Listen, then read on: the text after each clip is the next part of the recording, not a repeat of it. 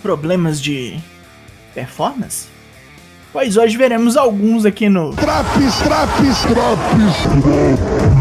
Eu sou o Douglas Vingo do Four Corners Wrestling Podcast. Vem com muito esforço o NXT 2.0 de 15 de março. Nos Jacos do Meio, quase 10 minutos. Hoje talvez não cheguemos ali aos 9. Se esses problemas persistirem, procurem seu médico. E. Mas não funciona nem de manhã cedo assim, Bilu Bilu? Nada, nada?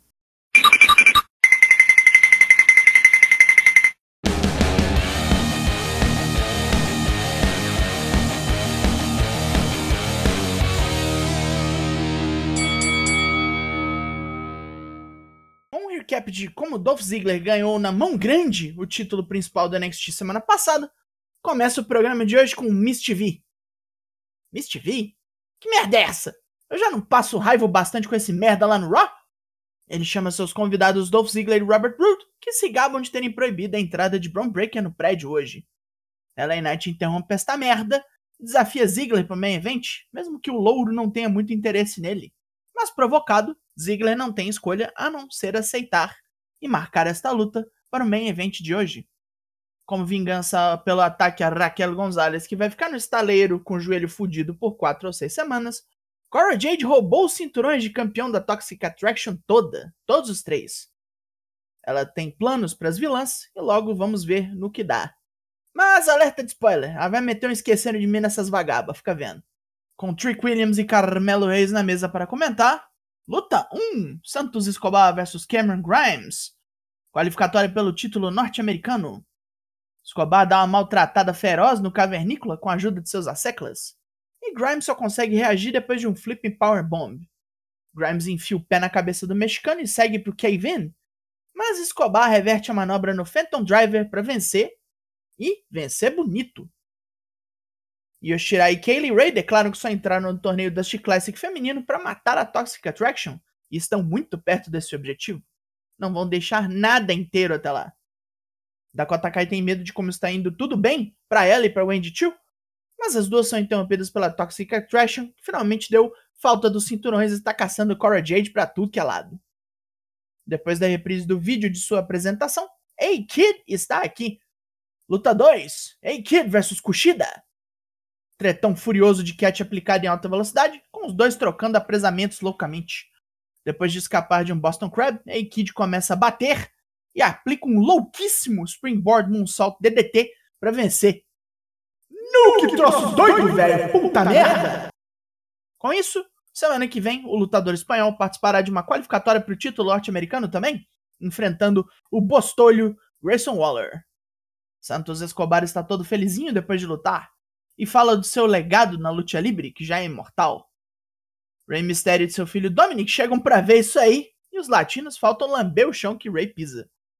Mas esse respeito não se estende a Dominic, que é desafiado para uma luta por Raul Mendonça. Essa bosta desse menino que enche meus pacovar lá no Raw vindo me irritar aqui também. Tá complicado. Luta 3. Saray vs Tiffany Stratton. Antes que pudesse se transformar, Saray é emboscada por Tiffany Stratton, que arrebenta a japonesa adulta vestida de colegial, quebra o amuleto de vovó e mata a pobre com um spin invader bomb no ringue. Acabou a magia já. Garota mágica se peidou.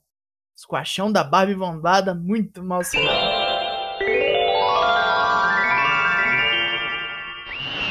Walter chega em LA Knight xingando, dizendo que não respeita o Ricasso por ter chegado na garganta e furado fila de geral. Knight manda o alemão só assistir, que hoje ele sai campeão do meio event. Confiança em si mesmo é importante, crianças. Jace Jennings está patrulhando os bastidores em busca de Cora Jade e acha seu cinturão dando sopa pendurado. Jane vai lá pegar o implemento e engatilha uma jaula que cai sobre ela. A armadilha número 1 um obteve sucesso e Cora Jade ri muito da cara da boneca. Tomás do Ciampa vem ao ringue conversar com a plateia. Com 17 anos de carreira, 7 só na NXT, ele conquistou os fãs depois de muito trabalho e finalmente achou um lar, um local ao qual pertence.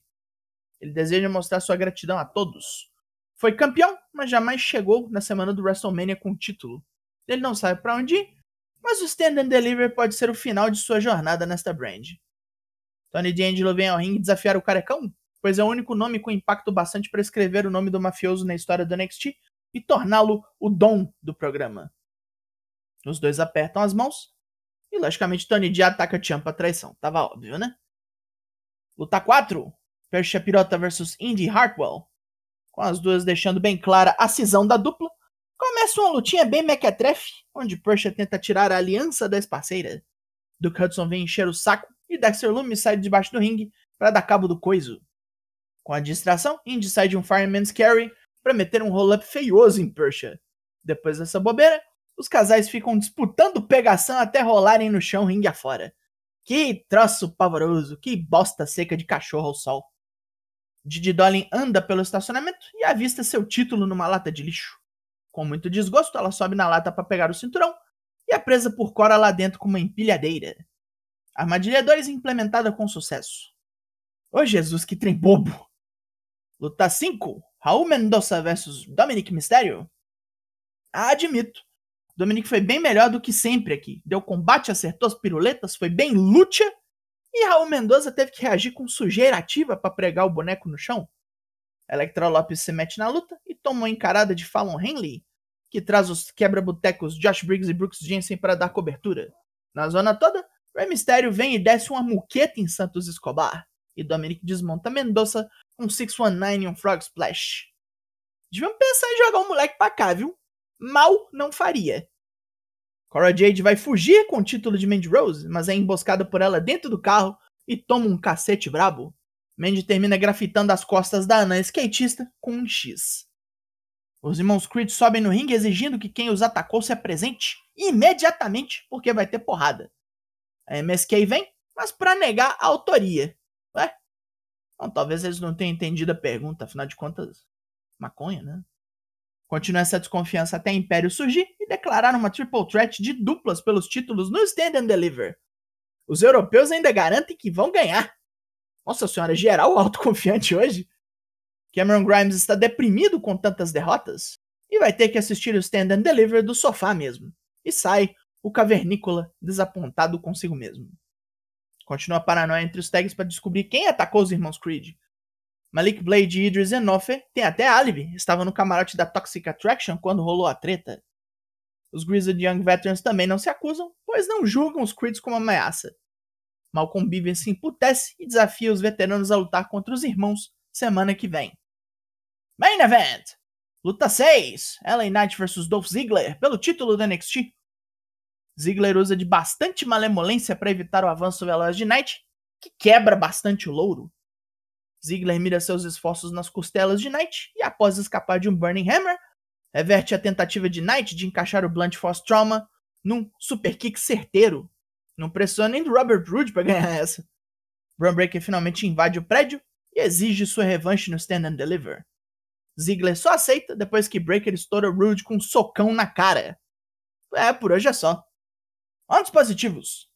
Santos Escobar e Cameron Grimes fez tudo certo. A-Kid deixou um cartão de visitas bem eficaz. O main event foi competência pura. E até o Dominique fez o dele direito, menino. Digo de novo, não faria mal deixar ele no NXT um tempo. Pontos negativos. Rolê de mulher essa semana fedeu pra caralho. Credo. O squash da Sari, a pegação dentro do ringue no ângulo malhação da, do programa e o esqueceram de mim da Cora Jade. Horroroso. E Miss na minha TV fora da segunda-feira? Imperdoável, pelo amor de Deus. Eu já faço drops do Raw. Não faz isso comigo, não. Mas o NXT 2.0 dessa semana ganha nota 6 de 10. E acabou esse Drops. Four Corners faz lives toda terça-feira e toda quinta-feira, sempre às 8 da noite, lá no Twitch. Confere lá que amanhã tem. Eu sou o Douglas Jung, nós somos o Four Corners Wrestling Podcast e eu volto na semana que vem. Logo mais tem mais e até! Thank you.